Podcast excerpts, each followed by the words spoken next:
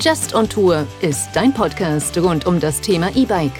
Hier im Podcast geht es um E-Bike-Touren, Interviews mit anderen E-Bike-Enthusiasten und Zubehör und Gadgets, die einem das Leben rund um das E-Bike erleichtern. Freue dich auf die heutige Episode mit deinem Gastgeber Thomas Ottersbach. Viel Spaß! Ja, schön, dass du dabei bist bei einem neuen Podcast. Manchmal gibt es ja den Podcast auch als Video oder umgekehrt. Und heute habe ich den Frank Glannert bei mir zu Gast im Podcast. Der eine oder andere wird ihn vielleicht noch kennen, denn er war in Podcast Episode 6. Ich habe eben schon mal nochmal nachgeschaut, bereits mein Gast. Und wenn ihr erfahren wollt, wie das Fahrrad sein Leben verändert und auch begleitet hat, ähm, dann findet ihr in dem ersten Podcast schon erste Ansätze, aber ich glaube, mehr erfahrt ihr heute noch, weil er nämlich ein Buch geschrieben hat mit dem Titel Life Cycle, äh, wie das Fahrrad Leben verändert.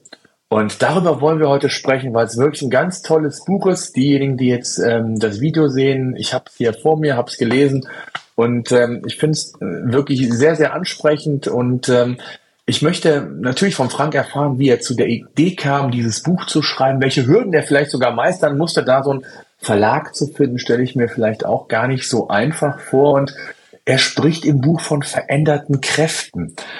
Und das will ich natürlich auch hinterfragen, was er damit meint. Und bevor wir das aber machen, Frank, ähm, stell dich doch noch mal kurz selbst vor, wer bist du und, ähm, und dann legen wir direkt los. Ja, vielen Dank, dass ich nochmal bei dir sein darf. Äh, ich kann ja nicht jedes Mal ein Buch schreiben, um in deinen Podcast zu kommen. Das wird ein bisschen aufwendig. Äh, du, hast schon, du hast schon spannende Fragen aufgeworfen. Ich bin äh, mittlerweile 50 Jahre alt. Äh, das ist sozusagen mit dem Erscheinen des Buches habe ich Geburtstag gehabt. Äh, das war für die Redakteure ein bisschen schwierig, die dann in der Zwischenzeit schreiben wollten, der fast 50-Jährige oder um die 50 Jahre alt äh, sitze hier im Nordwesten Deutschlands äh, in meinem kleinen Häuschen und äh, ja, was brauchst du noch an Vorstellung? Ich bin, ich habe ich hab eine Fahrradmacke, ich bin Fahrradverrückt. Mir fällt immer keine positive Formulierung dafür ein, aber alles, was mit dem Fahrrad zu tun hat, begeistert mich. Und nicht nur die Technik und nicht nur das Radfahren selber, sondern wirklich alles und vor allen Dingen auch Menschen, die Radfahren. Ja, sehr cool. Also diejenigen, die den erst die erste Episode oder die sechste Episode gehört haben, entweder noch nachhören, könnt ihr jederzeit, oder sie kennen dich schon so ein bisschen und ich weiß, ich kann mich dran erinnern, Du hattest äh, erzählt im ersten, äh, vor einiger Zeit, dass du einen Traum hast, ein Fahrradcafé zu öffnen und dass du immer ja. mal wieder links und rechts geschaut hast nach einer richtigen Immobilie. Ich glaube, du hast dir auch mal eine angeschaut in der Stadt bei dir, wo du wohnst. Ist da irgendwas draus geworden? Hat sich da irgendwas geändert?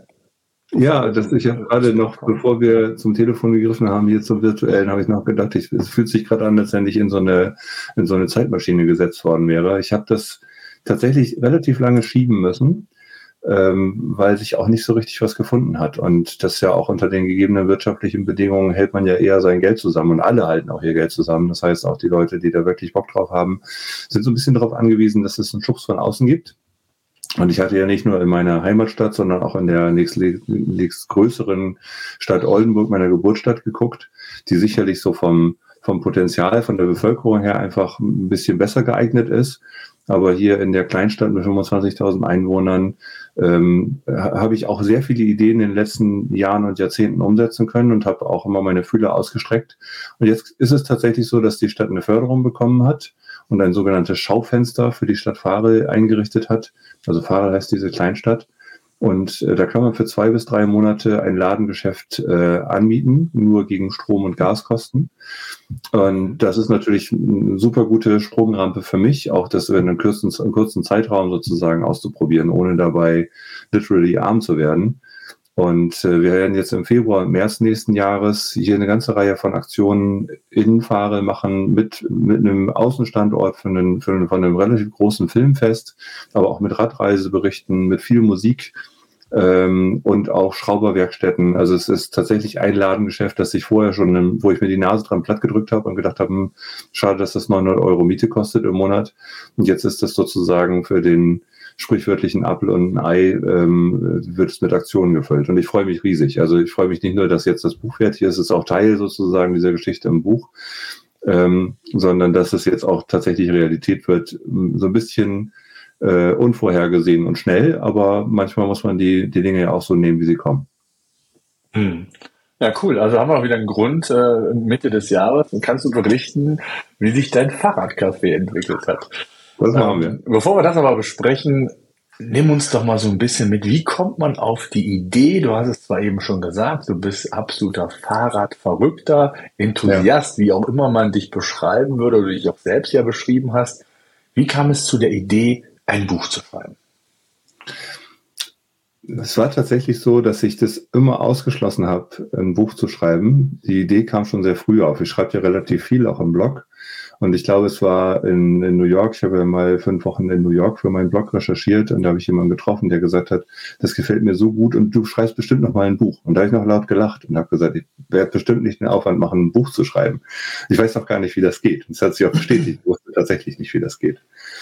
Und ähm, dann war es so, dass wir, dass wir eine Dokumentation geguckt haben über den Radverkehr in den Niederlanden. Es gibt mittlerweile zwei gute Dokumentationen. Die eine heißt Together We Cycle und die andere, der Vorgänger heißt Why We Cycle von zwei niederländischen Regisseuren, die sehr gut aufgearbeitet haben, wie es eigentlich dazu gekommen ist, dass in den Niederlanden der, der Radverkehr diesen Stellenwert hat, den er heute hat.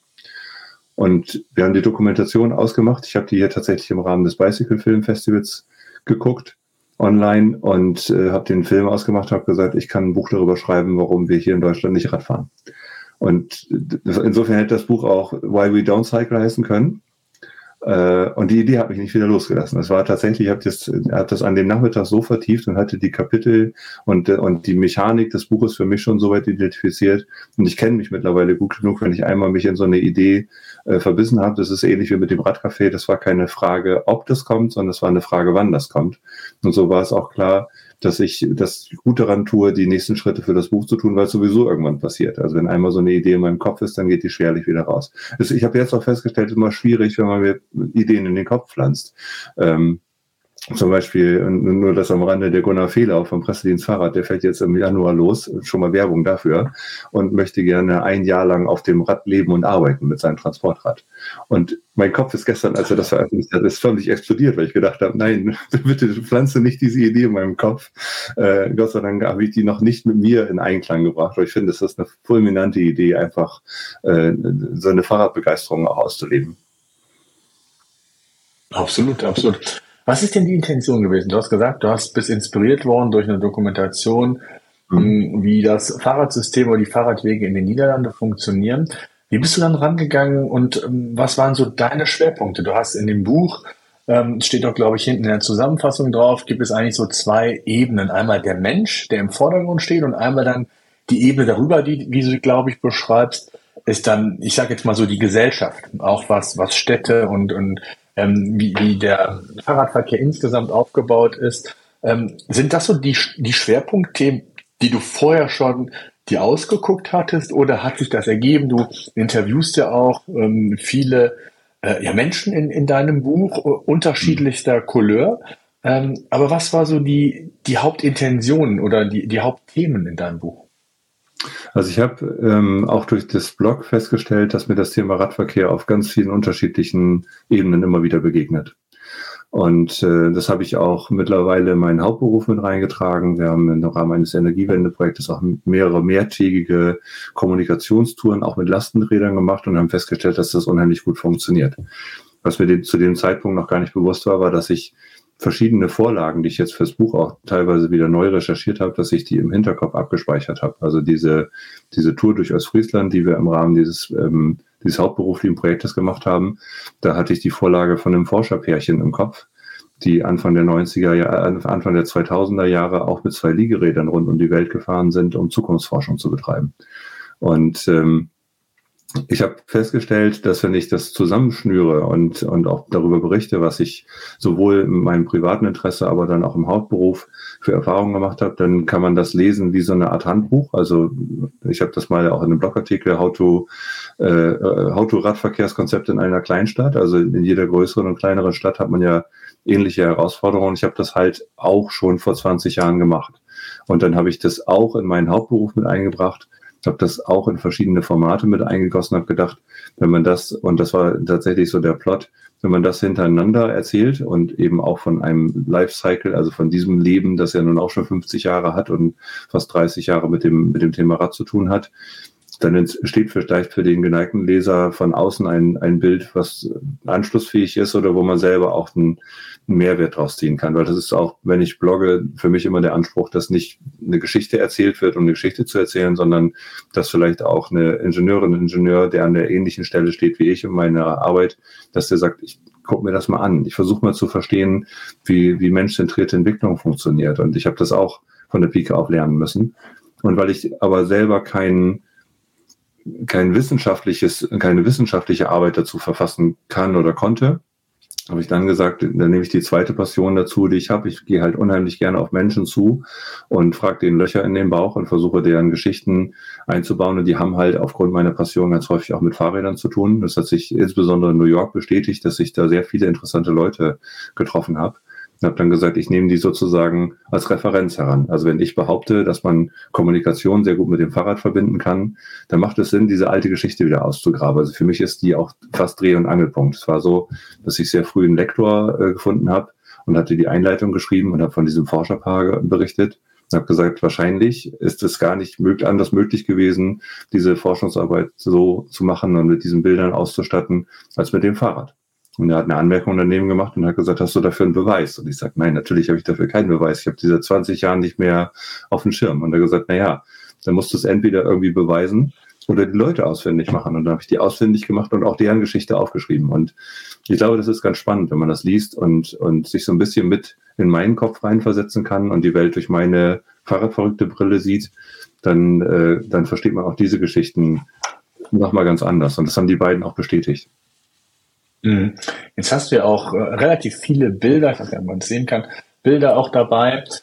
Jetzt hast du so ein, zwei ähm, Geschichten erzählt. Wie bist du an die Menschen rangekommen? Also wie hast du diese besonderen Menschen gefunden? Ich wollte gleich, gleich noch ein paar, auf ein paar Geschichten eingehen, ganz speziell, aber mh, hm, ich stelle mir das gar nicht so einfach vor, diese besonderen Menschen zu entdecken. Ähm, ja. Wie bist du da rangegangen? Also, wie gesagt, mein großer Vorteil ist tatsächlich, dass ich unheimlich interessiert bin und ich bin auch derjenige Mensch oder so ein Mensch, der über 200 Meter Entfernung Kontakt aufnehmen kann. Das ist nicht immer für alle Beteiligten schön. Also für diejenigen, mit denen ich Kontakt aufnehme, in aller Regel schon. Für Familie und Freunde ist das manchmal auch ein bisschen äh, anstrengend, weil ich halt auch super kontaktfreudig bin.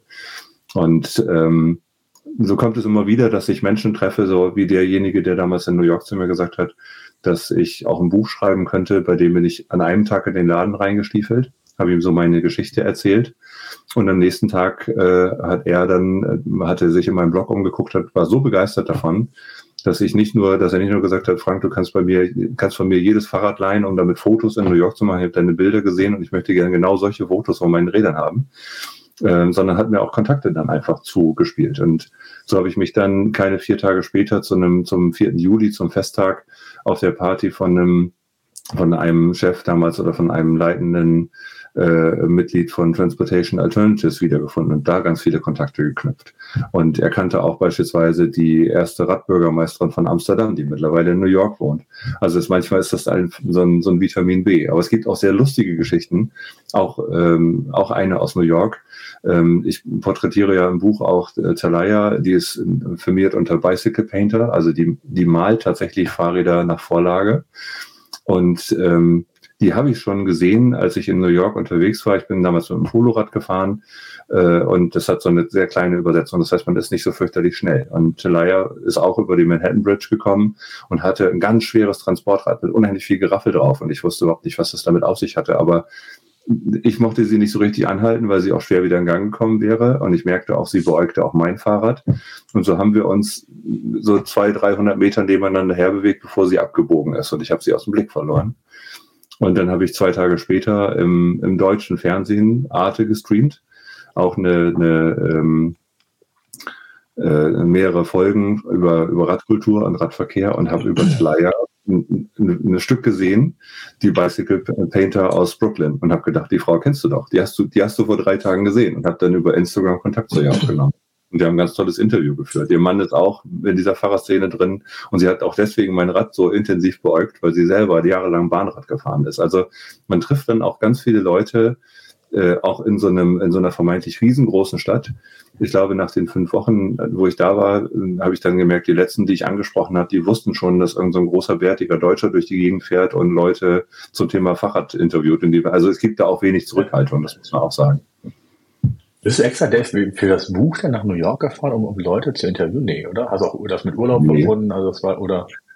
Ja, ich hatte, ich hatte tatsächlich ähm, ein paar Jahre zuvor mit meiner Freundin das erste Mal in New York und habe für mich so festgestellt, so aus der, aus der U-Bahn und, und zu Fußgehperspektive, dass irgendwas in New York ist, was mich interessiert. Also man muss auch sagen, dass unter der damaligen ähm, Transportministerin Sadiq Khan und unter Bloomberg, dass sich viel getan hat in Sachen Radverkehr und auch in Richtung Aufenthaltsqualität in New York.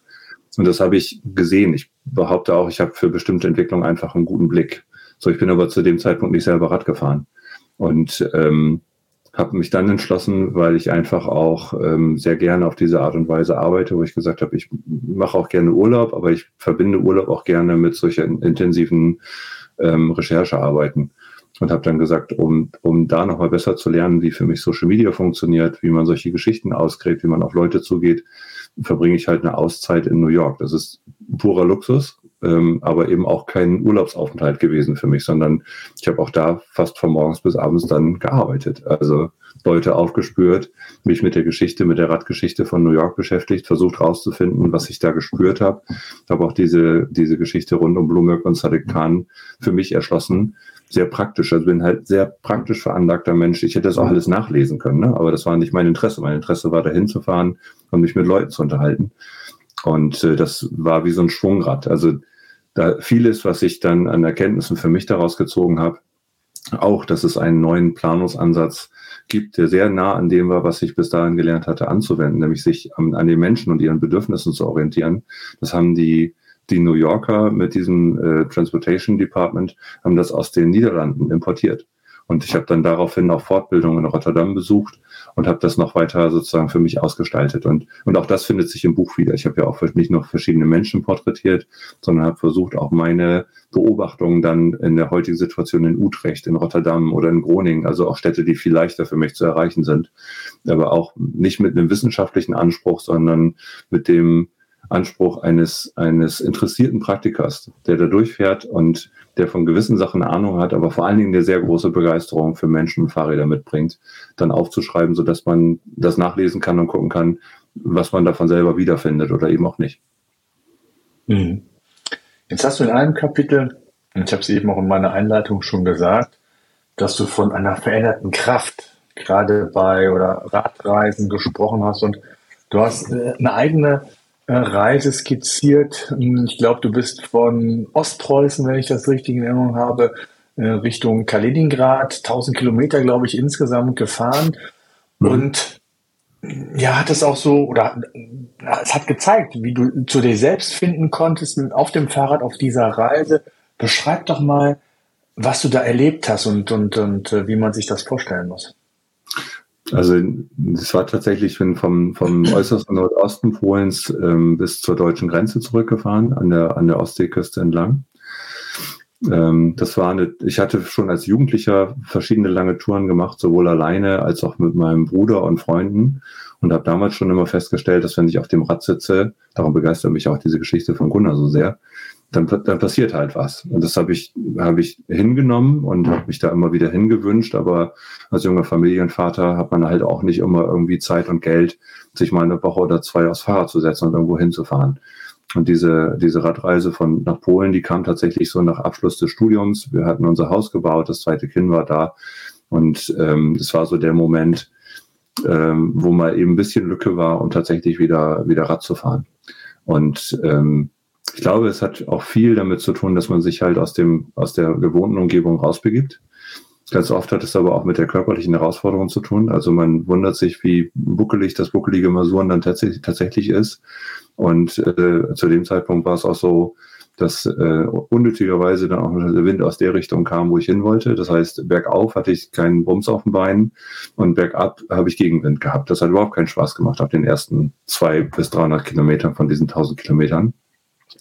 Und trotzdem passiert natürlich was. Man ist draußen an der, an der frischen Luft, man bewegt sich regelmäßig und ich habe mich mittlerweile auch sehr intensiv auch mit, ähm, mit Neuroforschung beschäftigt. Also es gibt auch beobachtbare Effekte, die sich nicht nur auf körperlicher Ebene abspielen, sondern wenn wir behaupten, dass wir auf dem Fahrrad auf andere Gedanken kommen, also was man so umgangssprachlich sagt, dann kann ich das heute sogar neurowissenschaftlich nachvollziehen, dass so eine gleichmäßige Bewegung ähm, die vor allen Dingen auch sehr selbstbestimmt ist, wo man sagt, ich habe ich ja keiner gezwungen, 1000 Kilometer durch Polen zu fahren, dann hätte man sicherlich kein gutes Gefühl gehabt, sondern ich habe das, ich habe mich dahin, äh, dahin gewünscht. Ich hatte eine tiefe Sehnsucht nach Bewegung, nach nach frischer Luft und nach diesen Fahrradtouren und habe schon während ich gefahren bin gemerkt, wie so ganz alltägliche Dinge und, und auch neue, neue Lebenssituationen als gerade fertiger Ingenieur und mit Anschlussschwierigkeiten und dauerhaft im Auto zu sitzen, wie sich das für mich alles zurechtgeruckelt hat.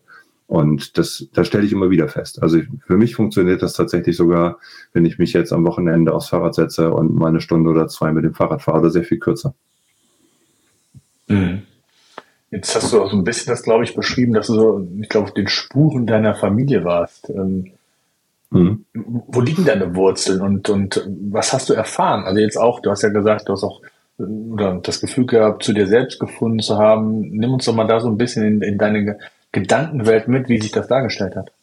Ja, Teil, Teil dieser, dieses, dieses Reiseziels war tatsächlich, dass mein, meine Familie väterlicherseits, die kommt da oben aus der Ecke, die sind damals aus Ostpreußen geflohen und ähm, wir waren sogar mit der Familie Anfang der 90er Jahre schon mal da und haben uns das angeguckt. Und aus irgendeinem skurrilen Grund äh, stand das, war das das einzige Haus, was von so einer kleinen Siedlung auf einem Hügel stehen geblieben war. Und das liegt wirklich malerisch. Also man kann von da äh, fast rüber gucken bis nach Litauen und, und sieht den Vistiter See.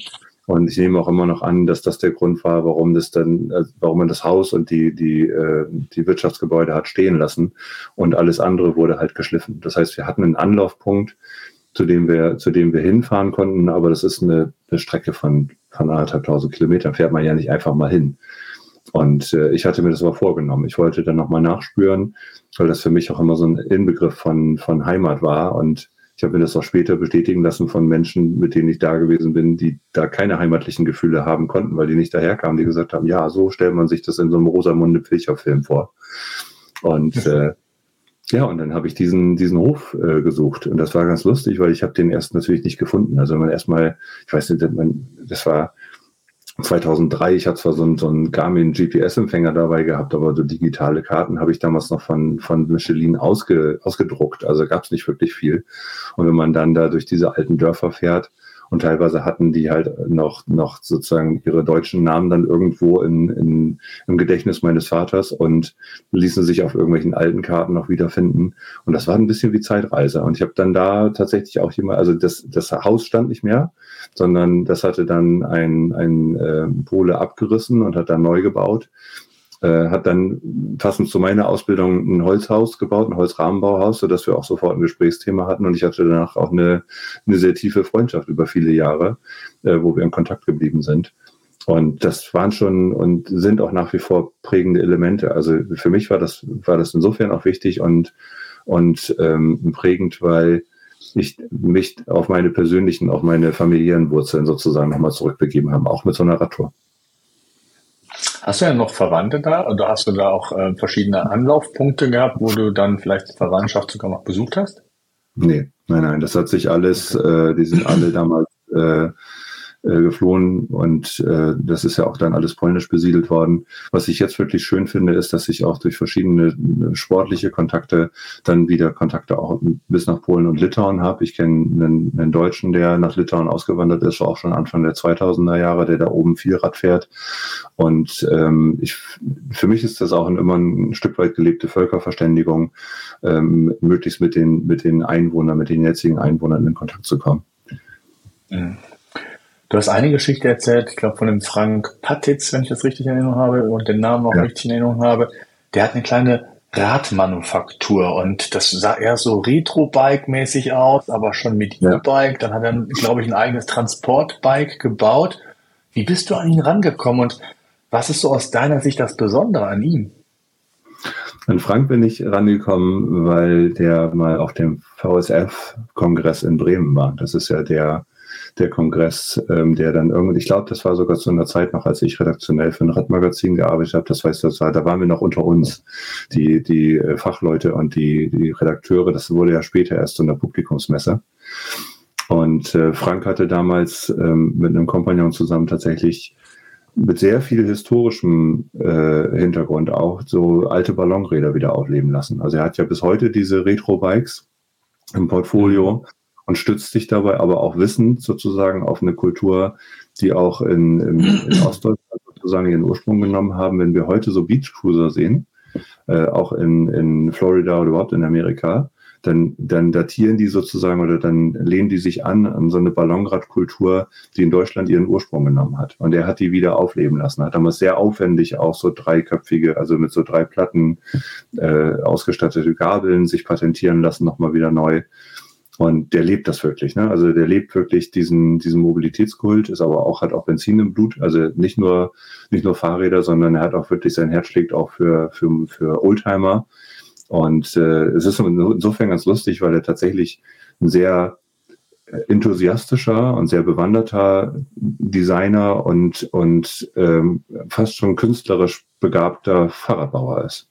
Und äh, als wir ihn besucht haben, und das wusste ich auch schon, da hat er, glaube ich, mehr als einmal gesagt, ihr müsst mich stoppen weil ich rede ganz viel. Und das, das, also ich sag mal so, das, was er da, was er da baut, und ich habe ja unheimlich viele passionierte Leute kennengelernt. Ich erinnere ja so ein bisschen so von der Anlage her an den, an den Joe, den ich in New York kennengelernt habe mit seinem Fahrradladen. Äh, das sind halt sehr kreative Menschen, die, die dann auch im Rad und im Fahrradfahren sozusagen ihre Passion finden. Und er hat über Jahre an so einem Soundbike rumgeschraubt. Ähm, da habe ich ihn dann auch wieder getroffen. Wir sind dann mal in Leipzig gewesen zu einem Treffen historischer Fahrräder und da hat er dieses Soundbike, ein riesengroßes, super schweres Rad äh, mit, einer, mit einer Soundmaschine, wo er den Bass sozusagen auch davor stellen kann, den Basstöner, äh, ist er da diese, diese historische Ausfahrt mitgefahren und da habe ich gesagt, ich kenne dich doch. Und so sind wir wieder in Kontakt gekommen.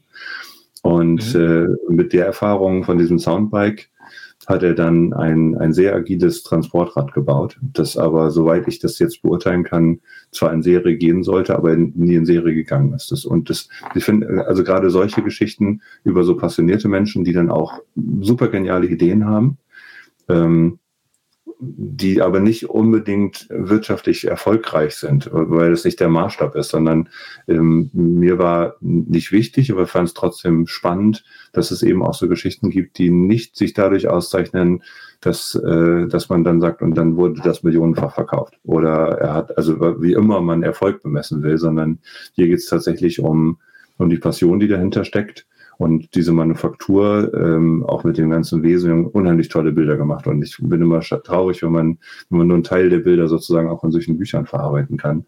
Weil alleine diese Werkstatt, die er da in Leipzig hat, die ist so, so äh, imposant und so sehenswert, dass man da sich, wenn man Fahrrad begeistert ist, den ganzen Tag dran aufhalten kann und nur Bilder machen kann.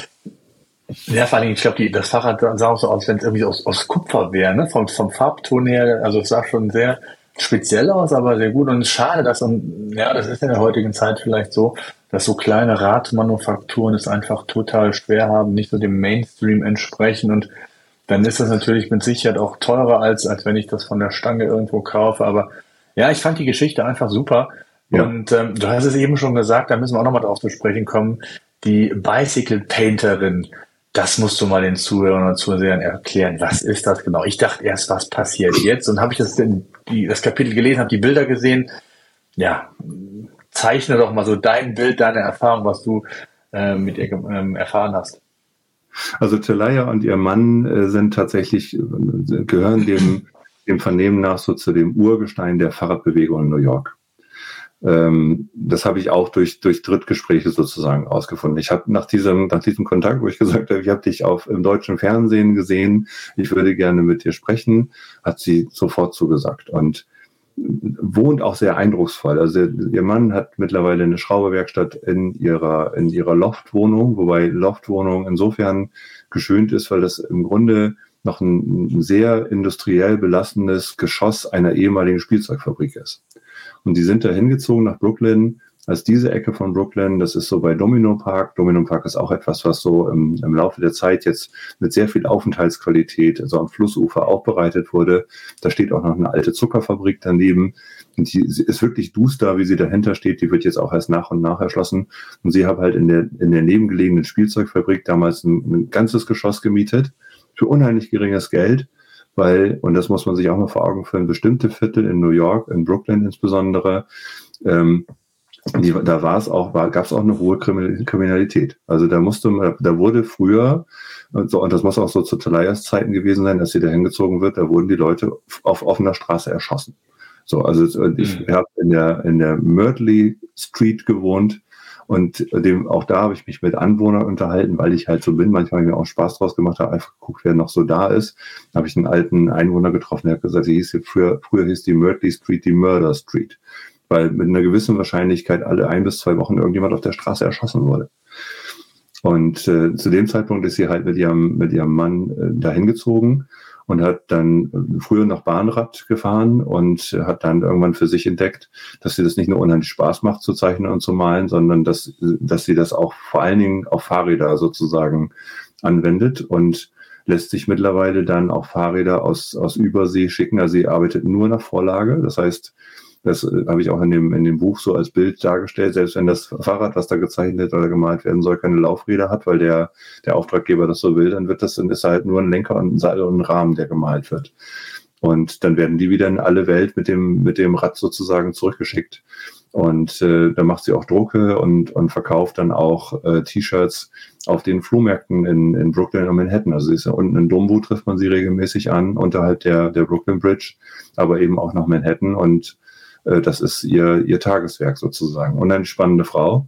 Und äh, ja, und das ganze Geschoss steht auch voll Fahrräder. Ne? Also es ist tatsächlich auch so, so ähnlich wie bei mir. Bei mir werden es auch immer mehr Fahrräder. Ich muss langsam aufpassen, dass ich noch zur Tür reinkomme.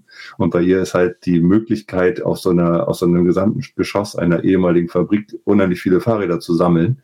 Äh, die ist, ist deutlich größer ausgeprägt. Und das haben die beiden auch äh, perfektioniert. Ich glaube, die können da nie wieder weg. Und das müssen sie auch nicht, weil sie ja noch diesen alten Mietvertrag haben. Hm. Ja. ja, super spannend. Ähm, du bist auf ein Thema eingegangen, was ich ebenfalls sehr spannend finde, gerade auch in der heutigen Zeit, wo sich ja nicht zuletzt auch durch Corona, aber jetzt auch durch die Energiekrise ja auch vieles bei uns gesellschaftlich verändert hat. Und zwar ist das Thema Arbeit und Bewegung. Ja. Ähm, wie ist hier dein Blickwinkel auf dieses Thema und was ist dir hier wichtig oder was war dir auch wichtig im Buch darüber zu schreiben? Also ich merke am eigenen, an meinem eigenen Wesen, dass ich nur mit Mühe still sitzen kann. So, ich finde diese Arbeitssituation, wie wir sie uns gebaut haben, so wie wir jetzt auch beide sitzen vorm Rechner, das ist mir auch in der, insbesondere durch Corona nochmal verstärkt bewusst geworden, weil damit dann auch noch der Arbeitsweg wegfiel. Also das bisschen Bewegung, was man im Verlauf des Tages hatte, wurde abgelöst durch so eine ja, durch so eine gebeugte Haltung am Schreibtisch, die durch Bewegungslosigkeit ähm, bestimmt ist. Und ich glaube, wir wissen es alle insgeheim. Die, die, viele können oder einige können es besser verkraften als andere. Ich bin wirklich jemand, der viel und gerne in Bewegung ist. Ich habe das dann irgendwann angefangen, auch zu Zeiten von Corona, einfach in den Arbeitsalltag zu integrieren. Und haben sich die Kollegen dann schon mal lustig gemacht, wenn man dann, dann doch durch, die, durch das Mikro irgendwie den, den friesischen Wind hat pfeifen hören, aber ganz viele Calls kann man halt auch in Bewegung machen. Äh, oder das sogar mit, mit Bewegungsangeboten sozusagen verbinden. Ich habe in Bremen jemanden kennengelernt, der auch in der Logistikberatung ist, der solche Bewegungsformate auch in die sogenannte Ideation mit eingebaut hat und gesagt hat, es lässt sich halt, und das lässt sich halt auch neurologisch nachvollziehen, ne? Äh, es lässt sich halt viel besser denken, wenn man vorher oder dabei in Bewegung war. Es gibt ja auch sowas wie Yoga Thinking und es gibt eben auch schon verschiedene Formate, die sich genau das zunutze machen. Und dann geht es nicht darum, mal eben in einem mehrstündigen Workshop sich nochmal mit einer Klopfmassage äh, ein bisschen aufzulockern, sondern es geht wirklich darum zu sagen, okay, wir machen ein Surfwochenende und äh, arbeiten dann aber auch an diesem Wochenende. Das heißt, es gibt einen schönen Wechsel zwischen Arbeit und Bewegung. Ich glaube, dass das, und, und mittlerweile weiß ich es auch durch einschlägige Forschung, dass, dass wir damit viel näher dran sind an dem, was uns auch gehirnphysiologisch gut tut. Und in der Vergangenheit war es tatsächlich so, dass die Menschen sich alleine aufgrund der, des Arbeitsangebotes viel mehr bewegt haben. Selbst ein Industriearbeiter hat am Fließband gestanden, hat sich dann von rechts nach links bewegt. Aber jeder Handwerker war mehr in Bewegung als ich mit meinem Bürojob.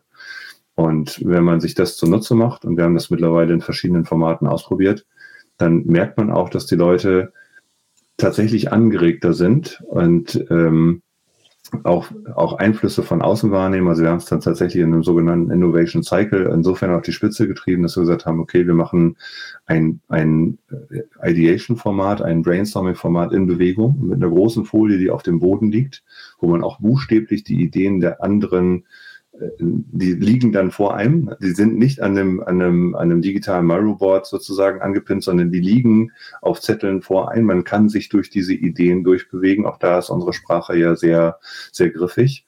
Und dann haben wir uns regelmäßig bei verschiedenen Veranstaltungen aus Fahrrad geschwungen und haben dann auch zu dem Thema passend äh, Stationen angesteuert, wo es dann weiteren Input gab oder wo die Ideen weiterentwickelt wurden.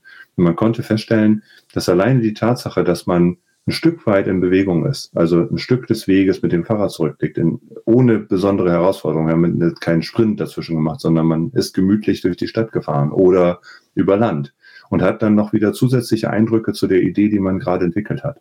Und man kann ein Stück des Weges mal mit dem einen oder mal mit der anderen zusammenfahren. Das heißt, der Austausch über die Idee ist auch maximal äh, äh, sozusagen gestreut auf die Teilnehmer. Man sitzt nicht in Stuhlreihen hintereinander, sondern man kann sich überlegen, okay, der Hans-Dieter, der hat ja vorhin was gesagt und dann fährt man halt mal ein Stückchen schneller und fährt ein Stück des Weges mit dem zusammen. Und auch wenn diese Aspekte äh, nüchtern betrachtet erstmal erstmal nicht so klingen, als würden sie einen entscheidenden Unterschied machen, behaupte ich, dass wenn wir viele Formate so ausrichten würden, dass Bewegung fest, fester Bestandteil ist, dass wir in, insgesamt zu viel besseren Ergebnissen kommen würden. Mhm.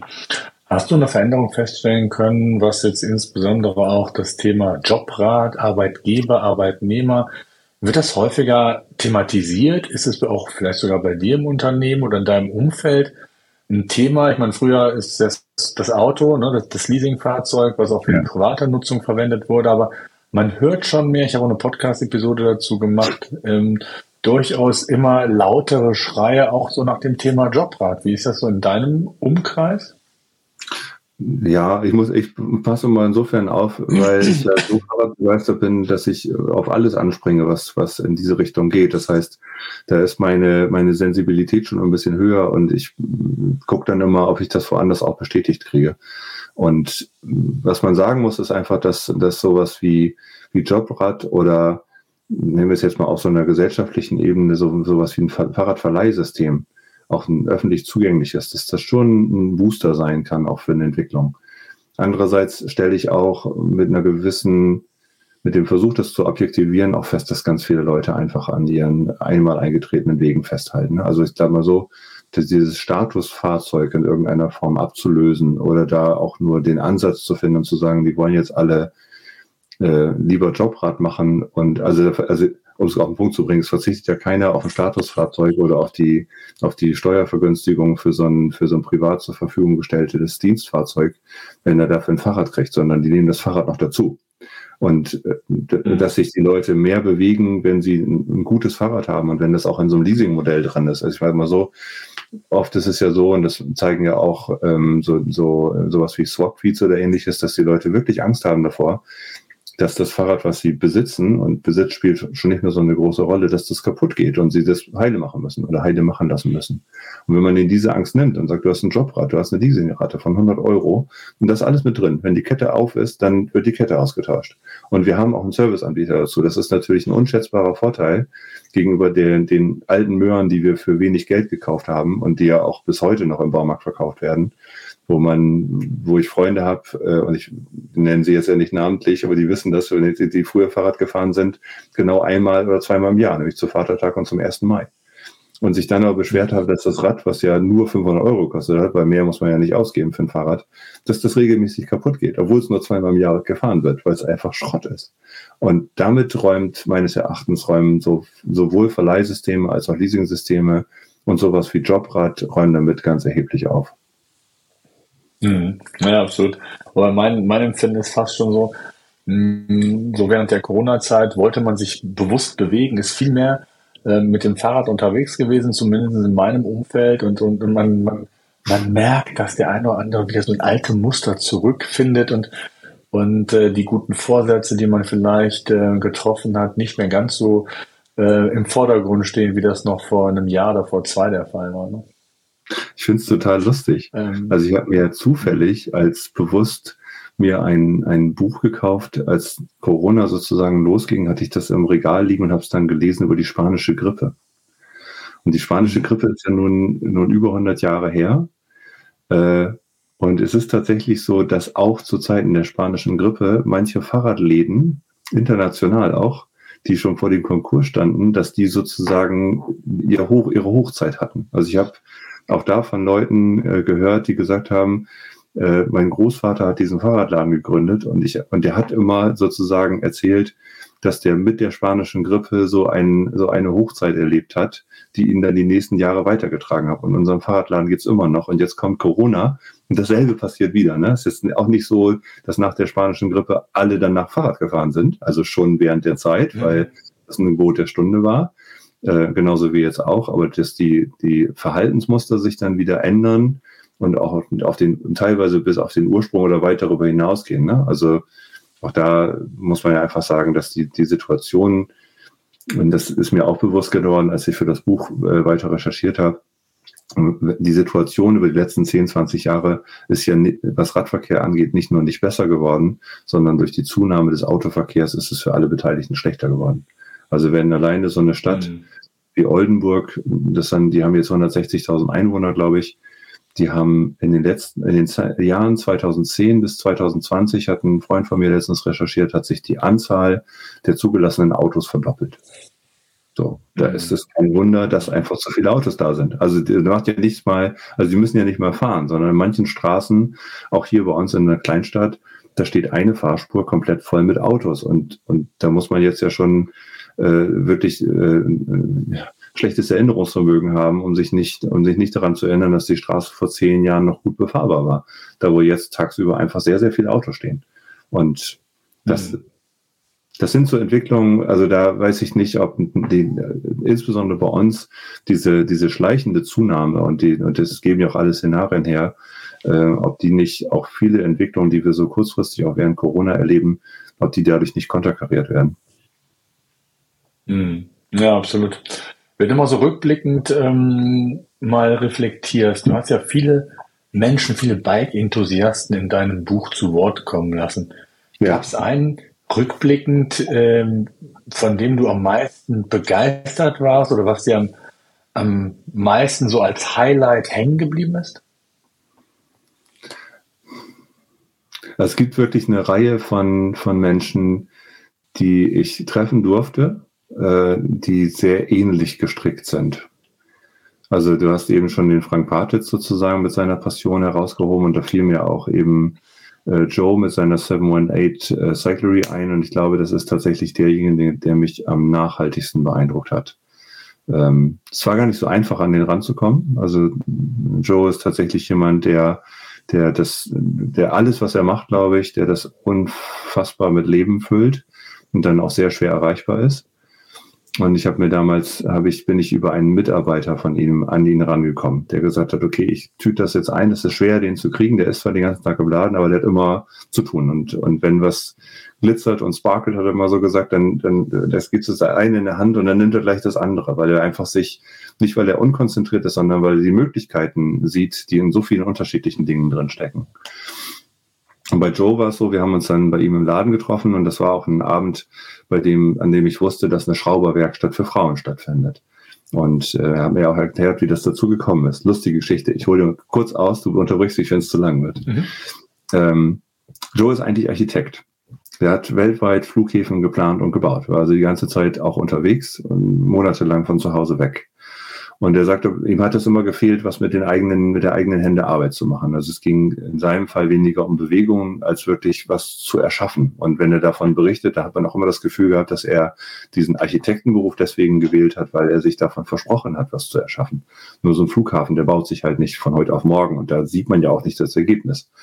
Und dann hat er sich äh, so autodidaktisch ähm, angelernt, selber angelernt, ähm, ein Fahrrad zusammenzuschrauben. Und sagt dann, ganz scherzhaft, sagt er, und als ich dann das Fahrrad fertig hatte, hatte ich so viele Teile falsch bestellt, dass ich ein Fahrrad, ein zweites Fahrrad bauen konnte. Und äh, das hat ein Nachbar gehört und der hat gesagt, ja, ich wollte auch schon immer ein Fahrrad bauen und wenn du so viele Teile hast, dann lass uns doch jetzt mein Fahrrad bauen. Und so haben die beiden angefangen, Fahrräder zu bauen und andere sind darauf aufmerksam geworden und dann hat er angefangen, im Auftrag Räder zu bauen, aber auch immer wieder zu Werkstätten für andere angeboten, um sie anzuleiten, es selber zu bauen. Und äh, dann kam es relativ schnell, dass seine Frau erkannt hat, okay, der ist zwar Architekt, aber richtig glücklich ist er eigentlich, wenn er Fahrräder schraubt und hat dann äh, ihn darauf hingewiesen, dass in der Nachbarschaft eine Garage, also eine Garage zu vermieten ist, wie ein kleiner Laden. Hat gesagt, dann miet die doch. Miet doch diese Garage und, und mach dich mit diesem Fahrradschrauben selbstständig. Und das hat er gemacht. Und hat das, diesen, diesen Spirit, Leuten das Fahrradfahren, aber auch das Schrauben nahezubringen, über die ganzen Jahre aufrechterhalten. Das war wirklich so, denn irgendwann war unser Gespräch so, so zur Hälfte rum. Da hat er den Laden von innen abgeschlossen. Mittlerweile standen da 20 Frauen, äh, wovon eine auch den, den Kurs, der über mehrere Wochen ging, geleitet hat. Und wir wurden da mehr geduldet, als dass wir wirklich akzeptiert wurden. Also Joe sowieso und ich halt als der Gast, der noch da war, Fotos machen sollte ich dann nicht. Ähm, das war tatsächlich ein, ein geschützter Bereich, den er auch noch geboten hat. Ne? Also es war nicht so, dass er dann gesagt hat, ich bin jetzt der, der den, der den Menschen hier und insbesondere diesen Frauen das Fahrradschrauben erklärt, sondern das machen die selbstständig. Aber er hat sozusagen die Hülle dafür geliefert. Und das hat mich sehr beeindruckt. Also sowohl dieser Werdegang, und auch seinen Mut, sich darauf einzulassen. Sicherlich nicht so, dass er damit reich wird. Ich glaube, als angestellter Ingenieur oder Architekt, wenn du Flughäfen planst, planst dann, dann wirst du auf jeden Fall sehr viel reicher, als wenn du einen Fahrradladen betreibst und dich auch noch mit Händen und Füßen dagegen wehrst, dass irgendeine große Marke kommt und dir einen, einen Vertrag überstülpen will. Und er sagt, ich, die Sachen, die ich hier verkaufe, von denen bin ich vollständig überzeugt. Und meine, meine Schrauber, die ich hier habe, die sind wahrscheinlich die besten in New York. Und außerdem kann ich die ja auch kaum im Geschäft halten. Also sie haben dann am Wochenende so Microtours angeboten. Das heißt, sie haben selber ihre Fahrräder äh, mit, mit, äh, mit Bikepacking ausgestattet und sind ins Umland von New York gefahren und haben solche Touren gemacht. Ja, cool. Tolle Geschichte. Also, und da gibt es ja einige von.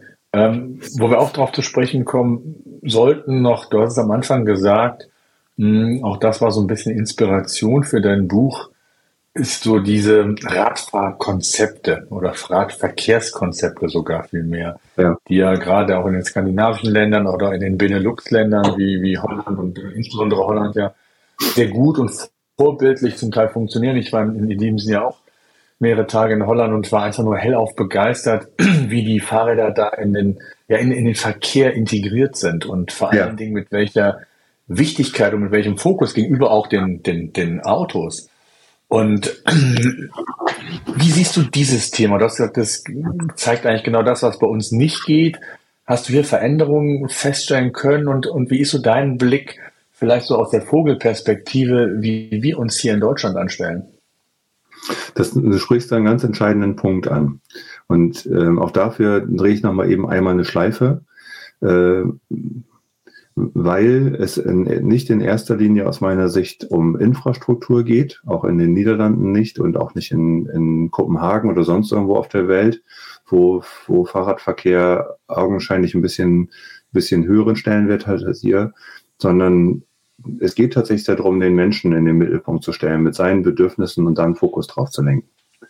Und wenn man jetzt beispielsweise, und das hat letztens noch ein Stadtplaner aus Groningen in der, in der Podiumsdiskussion bestätigt. In, beispielsweise in Groningen, so eine heimliche Fahrradhauptstadt der Welt, ging es nicht darum, explizit den Radverkehr zu fördern, sondern die Stadt lebenswerter zu gestalten. Und wenn man Städte lebenswerter gestaltet, dann macht es Sinn, sich mit Fahrzeugen zu beschäftigen, die auch eine menschgerechte Geschwindigkeit haben und die nicht zwei Tonnen wiegen und potenziell Menschen töten können. Also so dramatisch, wie das immer klingt. Aber so ist es ja faktisch auch. Ich hatte heute Morgen wieder so, eine, so, ein, so ein Nahtoderlebnis äh, sozusagen im, im Gegenlicht eine Autofahrerin mit einem großen BMW, die wo, konnte ich sehen, die hat nicht nur nichts gesehen, weil die Sonne stand, sondern sie hat auch noch gleichzeitig das Handy geguckt. So, dann kann man sich mhm. überlegen, wenn man der entgegenkommt, äh, wie viel Chancen man hat, dann noch in den Graben zu springen und auszuweichen. Und solche Überlegungen muss ich mir in einer menschzentrierten Stadt, also wo es wirklich auf auf Sicherheit und Bedürfnisse von Menschen ankommt, darüber mache ich, muss ich mir keine Gedanken machen. Und das ist in Kopenhagen nicht anders als in, in Groningen oder in Utrecht. Und ähm, der Hintergrund, warum ich darauf gekommen bin, ist tatsächlich, dass ich selber als ausgebildeter Ingenieur immer sehr sachlich orientiert war.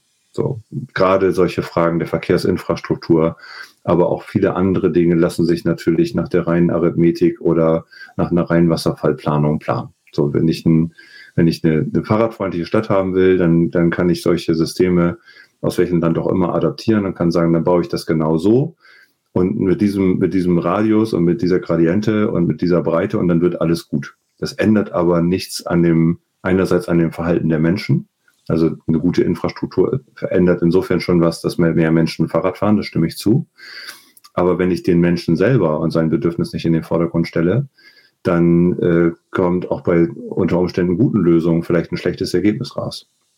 Und ich habe das sehr mühevoll mir aneignen müssen, nicht mühevoll, um auf die Tränendrüse zu drücken, sondern wenn man einmal so sachorientiert ausgebildet worden ist und unsere Gesellschaft ist, glaube ich, insgesamt auch sehr sachlich und analytisch veranlagt, dann sucht man immer auch auf der Ebene die Problemlösung und sagt, wir müssen das nur richtig bauen, wir müssen Verkehr nur richtig organisieren und am besten müssen wir noch alle auf unser Recht pochen. Also und das tun ja Radfahrer im Zweifelsfall genauso wie Autofahrer, weil es ja eine Straßenverkehrsordnung gibt. Und dann wird alles gut. Und da stelle ich einen ganz grundlegenden Unterschied zu ganz vielen Städten auf dieser Welt fest. Also selbst da, wo die, wo die Infrastruktur und das Miteinander sehr herausfordernd sind, so wie in Budapest beispielsweise, äh, hat mir mein Sohn berichtet, der sehr viel länger da war als ich, aber er sagt, er hat nie das Gefühl gehabt, wirklich in Gefahr zu sein, obwohl die Infrastruktur schlecht war weil sich mhm. alle bewusst waren, dass es stärkere und schwächere Verkehrsteilnehmer gibt und auch wenn die sich angehubt haben und wenn es auch sicherlich ein, ein Unfallgeschehen da gibt, aber es, dass dieses Draufhalten, was man manchmal hier auch auf Videos sehen kann, das gibt es da einfach nicht. Mhm. Und ähm, und gerade in diesem, in dieser Menschzentrierung, also wenn ich wirklich von der Bedürfnisebene komme und sage, die Menschen möchten gerne sicher unterwegs sein, die Menschen möchten gerne, dass auch ihre Kinder und ihre Eltern, die vielleicht ein bisschen wackelig auf dem Fahrrad sind, sicher unterwegs sind. Wenn ich die Infrastruktur und das Ganze miteinander so gestalte, dann komme ich zu ganz anderen Ergebnissen. Dann komme ich vielleicht auch zu dem Schluss, dass die Entscheidung, so wie in Utrecht, eine vierspurige Straße durch die Innenstadt zu bauen, einfach eine schlechte war. Und dann ist es sehr, sehr aufwendig, diese Entscheidung, die in den 70er Jahren umgesetzt wurde, wieder zurückzubauen und wieder einen Kanal dort äh, anzulegen, wo er 750 Jahre war. Aber da ist ein Gestaltungswille drin, den ich bei uns ganz häufig vermisse, wo, wo schon das Streichen von einzelnen Parkplätzen zu einem echten Kulturkampf wird. Und auch da ist es nicht so, dass es diesen Kulturkampf in den Niederlanden nicht gegeben hätte. Also dieser Film Together We Cycle, da weise ich auch mal wieder darauf hin, wir haben den letztens öffentlich gescreent. Da gibt es eine Sequenz, wo die davon berichten, dass eine, eine Stadt umgestaltet worden werden sollte, der Innenstadtbereich. Und da haben die Kaufleute Menschen beauftragt, die nachts die Bordsteine wieder aus, den, aus den Gräben rauspulen weil die davon überzeugt waren, dass sie alle pleite gehen, wenn die Straße verkehrsberuhigt wird. Also es ist nicht so, dass das Wolkenkuckucksheim ist und dass das konfliktfrei ist, sondern mhm. man ist eher bereit, dann auch äh, diese Konflikte auszustehen. Und die, in Groningen beispielsweise war es auch alles andere als ein Selbstläufer, diesen Traffic Circulation Plan umzusetzen. Aber man hat ihn umgesetzt. Man hat sich eine Mehrheit gesucht und hat gesagt, es wird für alle besser, wenn wir uns daran orientieren, was für alle sicherer ist. Und heute möchte es keiner mehr zurückdrehen. Mhm. Gibt es ansonsten noch eine Geschichte aus dem Buch, die dich besonders bewegt hat, die dir besonders hängen geblieben ist? Gibt es da noch irgendeine andere? Also mir sind die, mir sind die Geschichten insgesamt alle sehr ans Herz gewachsen. Es ist ja auch nur eine Auswahl von den verrückten Dingern, die ich so über den Laufe der Jahre ausgegraben habe. Hast du eine besondere? Es muss ja noch ein bisschen, es muss ja noch ein bisschen Puffer sein für eine zweite Auflage, ne? Ach du meine Güte, ja. Also meinst du sofort, das ist ja auch ein lustiger Effekt, ne? Wenn man Buch ja. das vorher abgelehnt hat, das ist ja, das sagt ja auch nie jemand, dein Buch ist entschieden, sondern dein erstes Buch ist erschienen. Und ich denke immer, denke so, nein, ich will gar kein zweites Buch schreiben. Das, ist, das Gefühl ist das eben genauso wie beim ersten, dass man erstmal so einen inneren Widerstand hat. Ähm. Wobei man natürlich sagen muss, äh, es ist wie so oft im Leben, wenn man erstmal was gemacht hat, dann weiß man natürlich, wie es geht. Ne? Und ich konnte mir lange Zeit nicht vorstellen, wie dieses Buch überhaupt entsteht und was dafür, was, wie die Mechanik dahinter ist und wie auch diese, diese Geschichten sozusagen zu diesem von mir gewählten roten Faden passen. Und ich bin auch immer noch baff begeistert, wenn mir Leute zurückspiegeln, dass sie, dass sie mit unterschiedlichen Teilen was anfangen können. Also es ist ja alles andere als ein Selbstläufer, wenn man sich eine Geschichte ausdenkt, dass die dann auch bei einer Leserschaft ähm, auf, auf eine Resonanz trifft. Hm. Wie war das denn bei dir? Ich stelle mir das für, äh, schwer vor. Hast du auf Anhieb einen Verlag gefunden, der so deine Gedankenwelt verstanden hat und das mit dir auch umsetzen wollte? Oder bist du da erstmal ganz schön vor hohe Mauern gestoßen und musstest dich da erstmal richtig durchfühlen? Also ich hatte unfassbares Glück, muss man glaube ich sagen. Es mag vielleicht auch an der an der Geschichte liegen. Also sag mal, das erste große Glück hatte ich, dass ich das nicht alleine machen musste. Also ich kann mich immer nur wieder tausendmal bedanken bei diesen, bei diesen Inter internetsozialen Netzwerken, weil ich das schon sehr früh geteilt habe. Und dann hat eine Frau, die ich auch zu dem Zeitpunkt kaum kannte, ich glaube, ich habe sie zum ersten Mal tatsächlich auf dieser, auf dieser Radtour in meinem, in meinem Hauptberuf kennengelernt, die gesagt hat, ach, wenn du ein Buch schreibst, ich kenne ich kenn jemand, der lektoriert. Und dann habe ich ganz kurzfristig, nachdem ich angefangen habe, meinen Lektor kennengelernt und der hat mich da durch den ganzen Prozess von vorne bis hinten sehr, sehr gut durchgeleitet. Ähm, und ich glaube, wenn man das nicht hat, äh, oder ich das irgendwie, also es, es, geht nicht nur darum, den Text sozusagen zu lektorieren, sondern es geht ja auch um das Verständnis, wie funktionieren Bücher und, und wie ist eine anschlussfähige Geschichte. Und so wie ich die Geschichte erzähle und wie ich sie gestalte, ist es auch nochmal ganz anders als andere Bücher funktionieren. Und trotzdem ist es so, dass ein Lektor natürlich unfassbar hilfreich ist, der sagt, also wie bei dem Forscherpärchen, kannst, kannst, du brauchst keine Quelle, sondern du musst mit den Leuten sprechen. Du kannst das nicht einfach behaupten.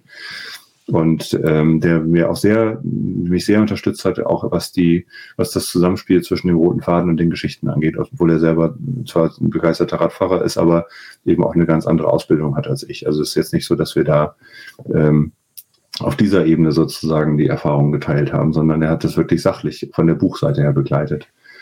Und ich glaube, das war einer der Erfolgsfaktoren, als ich dann angefangen habe, Verlage anzuschreiben. Und ich muss ganz ehrlich gestehen, ich habe zwei Verlage angeschrieben und, und einer von beiden hat zugesagt. Ich habe das erstmal ausprobiert. Ja, und das ist ein hm. sehr örtlicher Verlag hier und es ist auch eher ungewöhnlich. Also es ist wirklich so, dass dieser, dass dieser Verlag sich da auch, also der ist auch sehr mutig, der nimmt auch solche, solche Bücher, die vielleicht so ein bisschen neben der Spur sind, durchaus ins Programm. Ähm, ich habe dann auch noch weiter, ich habe dann auch noch weiter geforscht und auch mein Lektor hat gesagt, es ist eher so, wenn man heute versucht, ein Buch zu verlegen und macht das nicht selber, dann bekommt man von Verlagen, wenn man was bekommt, dann eher eine Absage oder den Hinweis, melden Sie sich nicht bei uns, wir melden uns bei Ihnen, so ein bisschen wie bei schlechten Vorstellungsgespräch. Und das war für mich ein Sechser am Lotto. Also sowohl dieses Lektorat und die Zusammenarbeit mit dem, mit Michael, der mittlerweile zu einem guten Freund geworden ist, weil wir einfach auch äh, zwei Jahre lang intensiv gut zusammengearbeitet haben. Aber auch das Zusammenspiel mit diesem äh, sehr kleinen Verlag aus meiner Geburtsstadt, das ähm, hat man so auch nicht mehr. Ich habe das dann, ich, hab, ich konnte das Buch sozusagen vom, vom Layout, also ich habe es geschrieben, habe dann den, den Text rübergegeben, habe mit der Frau gesprochen, die das Layout gemacht hat ich habe gesehen, wie es gedruckt wurde und ich war sogar bis zur Buchbinderei und bis das fertige Buch dabei bin, habe ich alles dann für mich und, und für die geneigten Follower sozusagen auf Papier oder beziehungsweise auf, auf Film bannen können. Das ist auch in der heutigen Zeit alles andere als normal. Also auch, auch mhm. kleinere, aber größere Verlage, da ist es auch so, dass teilweise die Mitarbeiter diesen Prozess gar nicht sehen, äh, weil das an, eine groß, an einen großen Verlag geht. Also da geht dann sozusagen die Druckdatei raus und dann kommt irgendwann das fertige Buch wieder, dass man da von, von einem alten Haus in der Oldenburger Innenstadt zum nächsten alten Haus gehen kann, wo das Buch dann gebunden wird. Das ist so ein bisschen wie Zeitreise auch da. Hm. Wie, ähm, was hast du für eine, für eine Auflage gehabt? Ist, ist das ein Geheimnis? Kannst du das erzählen? Das ist, das, das, das ist, muss ich das vorstellen? Das ist jetzt initial sind 690 Exemplare gedruckt worden. Das ist sozusagen die erste, der erste Druck. Äh, und ich habe jetzt heute erfahren, dass ähm, der Nachdruck angekommen ist. Das heißt, mhm. jetzt auch in den letzten Wochen, das ist ja am 11. November rausgekommen, sind auch schon so viele Bücher verkauft worden. Die Nachfrage ist so groß, dass der Verlag sich entschlossen hat, das nachzudrucken. Das ist dann keine mhm. zweite Auflage, weil sich ja nichts geändert hat, aber es gibt jetzt nee, äh, mhm. nochmal so viele Bücher. Also mein Buch gibt es jetzt 1380 Mal auf dieser Welt. Äh, das, da, da hat mein Herz heute so einen kleinen Hüpfer gemacht. Äh, ja, cool. Das ist, ein, das ist, schon, das ist schon spannend und macht Spaß.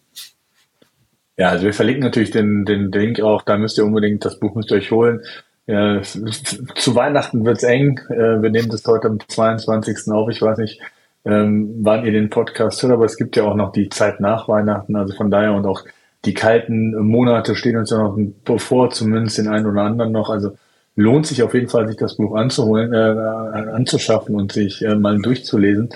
Ähm, Nimm uns doch mal zum Schluss, wenn man das mal so zusammenfasst, mal so ein bisschen mit zu dem Buchtitel. Da steht ja drin, wie das Fahrrad Leben verändert. wenn du das jetzt mal für dich zusammenfasst, inwieweit hat vielleicht sogar auch das Buch nochmal einen anderen Blickwinkel für dich gebracht, weil du dich ja viel intensiver mit Dingen nochmal auseinandergesetzt hast als vielleicht zuvor. Ähm, hm. Was hat das Buch mit dir gemacht? Nochmal eine andere Perspektive auf das Rad vielleicht sogar gegeben? Oder mhm. was hat sich konkret verändert für dich? Also ich habe vor allen Dingen äh, lange um diesen Untertitel gerungen, weil, äh, also ich sag mal so, der, der, das, der Haupttitel Lifecycle ist, ist ja catchy, würde, würde mein mhm. Sohn jetzt sagen. Äh, und ich habe das auch in verschiedene Richtungen verprobt. Ne? Also für den Verkauf wäre es wahrscheinlich besser gewesen, wenn der, der, der Begriff Fahrrad da auftaucht. Aber ich glaube, dass gerade in der Kürze und in diesem, in diesem äh, äh, in dieser Doppeldeutigkeit dann auch in dem Anglizismus was drin steckt, was auch unterschiedliche Leser anspricht. Aber mir ging es insbesondere bei dem Untertitel darum, deutlich zu machen, dass ich für mich und auch durch die Recherche erkannt habe, dass das Fahrrad an sich tatsächlich in der Lage ist, Leben zu verändern.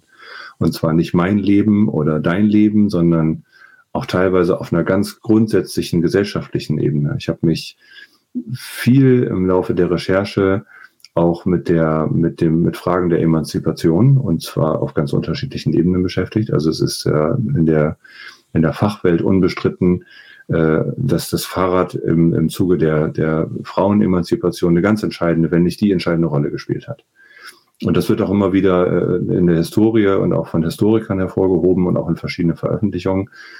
Und ich glaube und behaupte und weiß, dass das auch heute noch so ist. Also wenn wir heute in, in den Iran gucken, wenn wir äh, tatsächlich auch nach Saudi-Arabien gucken, dann ist es ja nicht nur so, dass Frauen und auch bis in Türkei Frauen heute noch in, in, ihren Rechten beschnitten werden, sondern äh, es ist auch da so, dass das, dass das Fahrrad auch wahrscheinlich deswegen verboten ist, weil es einfach einen gewissen Aktionsradius erlaubt, der sich auch in Ländern, wo der Aktionsradius vielleicht dadurch nicht beschränkt ist, dass es diese äußerlichen Rahmenbedingungen aufgrund von, von religiösen oder politischen Rahmenbedingungen gibt, aber auch in Los Angeles und in Mexiko sind Frauen ganz oft in der Gruppe mit dem Fahrrad unterwegs, weil sie einfach viel flexibler sind und weil sie im Zweifelsfall in der Gruppe auch viel schlechter äh, angreifbar sind von außen und äh, sich in dieser Gruppe selbstständig und emanzipiert äh, bewegen können. Und das kann im Zweifelsfall auch jeder andere. Also auch wenn, wenn junge Menschen das Fahrrad für sich entdecken, und auch da habe ich immer wieder meine Interviewpartner einfach auch nach ihren Fahrraderfahrungen gefragt, dann stellt man auch da ja fest, und das klingt wie eine Binsenweisheit, aber natürlich kommt man damit auch ganz schön weit weg von zu Hause, selbstständig wenn das denn möglich mhm. ist. Und das ist natürlich eine Form der Freiheit und Emanzipation, die wir, wenn man sich dann so dahin sehen, dass man sagt, und irgendwann kann ich dann Auto fahren, so wie wir das ja in unserer Generation auch kennengelernt haben, dann allzu schnell vergisst und das auch gleichsetzt und sagt, naja, als Kind bin ich halt Fahrrad gefahren als Jugendlicher und dann hatte ich ein Auto und habe dieselbe Freiheit gehabt. Und das ist natürlich nicht so. Also einerseits darf ich als Kind nicht, nicht Auto fahren und als Jugendlicher und andererseits erlebe ich diese eine, eine andere Form der Freiheit mit dem Fahrrad natürlich auch zu viel geringeren Kosten. Doch jeder auf der Welt kann sie erleben. Also und da will ich jetzt nicht zu plümerant sozusagen werden, aber ein Fahrrad ist ein Fahrzeug, das man sich auch unter schwierigen Rahmenbedingungen unter Umständen leisten kann, was auch viel egalitärer ist als ein Auto. Also auch der Autobesitz ist ja vor allen Dingen äh, auch weltweit auf, auf Männer fokussiert und ein Fahrrad ist sowohl für junge Leute als auch für ältere Leute, für Menschen unterschiedlichen Geschlechts sehr viel zugänglicher als, als jedes andere Fahrzeug oder auch der öffentliche Verkehr. Also und darum und ich glaube, daran merkt man schon die Vielschichtigkeit. Ich habe das in der tief eingedrungen, habe mich wirklich viel auch mit dem Gender Data Gap beschäftigt, habe für mich nochmal, als ich dann noch eine Zeit in Groningen verbracht habe, für mich auch nochmal beobachtet, wie unterschiedlich das ist, wenn, wenn das Fahrrad einen gesellschaftlichen Stellenwert hat, wie frei und, und auch frei von, ähm, ja, von negativen äußeren Einflüssen, also auch von, von sexueller Übergriffigkeit, sich beispielsweise Frauen im öffentlichen Raum bewegen können. Und ich habe, während ich in Groningen saß und die Frauen auf dem Fahrrad neben mir äh, ihr Tagwerk vollrichtet haben und irgendwo zum Sport oder zur Freizeit gefahren bin, habe ich gleichzeitig ein Buch gelesen von, von einer Feministin, die gesagt hat, Frauen können normalerweise nicht mal alleine, so wie ich da gerade saß, mit einem Buch im Café sitzen, ohne angesprochen zu werden. Und auf dem Fahrrad ist das überhaupt kein Problem. Also muss sich schon richtig Mühe geben, um eine Frau auf dem Fahrrad anzusprechen, um ihr irgendwie einen, einen, Spruch mitzugeben, sondern da ist, da ist so ein freiheitsstiftendes Element drin für alle Menschen, die das Fahrrad nutzen, dass, dass das für mich so ein Kern war, den ich auch versucht habe, in verschiedenen Kapiteln herauszuarbeiten. Und ähm, ja, und für mich selber ist es halt auch so, dass, dass mit dem, mit dem Bewusstmachen sich das auch nochmal gänzlich verändert hat. Also ich habe vielleicht das so, so zum Abrunden, ich habe immer auch mit diesem Interesse für, für Fahrräder, das so breit angelegt war, ein Stück weit gehadert. Also ich verliere jede, jedes Technik-Battle. Ich kann dir nicht mal sagen, ob das neueste Gravelbike, das bei mir in der Garage steht, eine 1x8 oder 1x9 Schaltung hat. Einfach weil es mir pups egal ist. So, aber damit kannst du, in, da kannst du keine Kneipendiskussion mit gewinnen, wenn du sagst, ich habe mein Fahrrad gekauft, weil es, weil es eine tolle Farbe hatte und weil es halt funktioniert.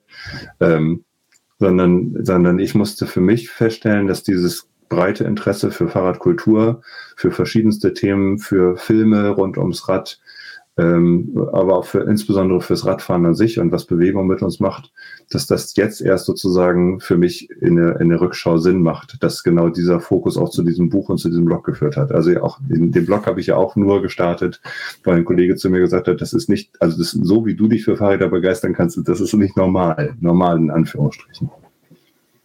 Ja, absolut. Ja, ja, ich, ich äh, ja, finde es super. Also ich finde es klasse, ich finde das Buch klasse, ich finde ähm, klasse, wie man sich für das Thema begeistern kann. Und ich glaube, das auch aus verschiedenen Perspektiven zu sehen. Das ist, glaube ich, ja auch das Spannende und durch die ganzen Geschichten und Menschen, die du hast kennenlernen können, auch im Zuge deines Buches, ähm, sieht man mal, wie vielseitig das ist. Uh, unser Eins äh, macht, macht eine, eine, eine, Fahrradtour, eine Fahrradreise und ich glaube, du hast einen ähm, Aspekt in dem Buch aufgezeigt, das ist das die, die bewusste Wahrnehmung, ne, wenn man eine mhm. Fahrradtour macht. Das ist, glaube ich, so extrem wichtig, dass man sich da viel zu selten bewusst macht, was man eigentlich für, für tolle Landschaften, für Umgebungen sieht. Und, und ich glaube, das, das sprechen alle, glaube ich, so, ähm, dass das schwierig ist. Ne? Und dass man das so in diesem Moment lebt, aber so gar nicht so den Blick dann für das Weite hat und so. Also von daher, ja, danke für deine Zeit. Ich verlinke den ähm, Link für dein Buch. Äh, lest es euch durch, kauft es, ähm, damit die, die dritte äh, Nachproduktion auch noch erfolgen kann. Äh, danke für deine Zeit, bleibt alle gesund und ähm, ja, frohes Fest, ähm, guten Rutsch. Wir sehen und hören uns sicherlich im neuen Jahr. Es gibt einige tolle Podcasts, einige tolle Gäste, mit denen ich sprechen möchte und auch ähm, ja, die eine oder andere Tour wird es sicherlich auch noch geben. Also von daher Bleibt gesund, danke und bis demnächst.